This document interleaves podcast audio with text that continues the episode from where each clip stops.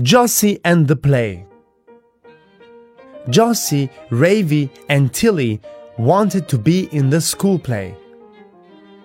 The Ugly Duckling Characters One cat, one dog, one gray duckling, two white swans, six yellow ducklings. Mrs. Sanchez said, Tilly, you can be the cat. Ravi, you can be the dog. And Josie, you can be the gray duckling.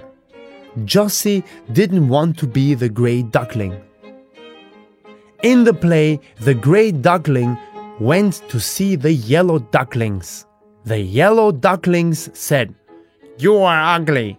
Go away and don't come back. The gray duckling was sad. Then the gray duckling went to see the cat. The cat said, You are ugly. Go away and don't come back. The gray duckling was very sad. Then the gray duckling went to see the dog. The dog said, You are ugly. Go away and don't come back. The gray duckling was very sad. I don't like being the gray duckling, said Josie. Come on, Josie, said Mrs. Sanchez. You get to be a swan now. Wow, the gray duckling has become a beautiful swan, said the white swans.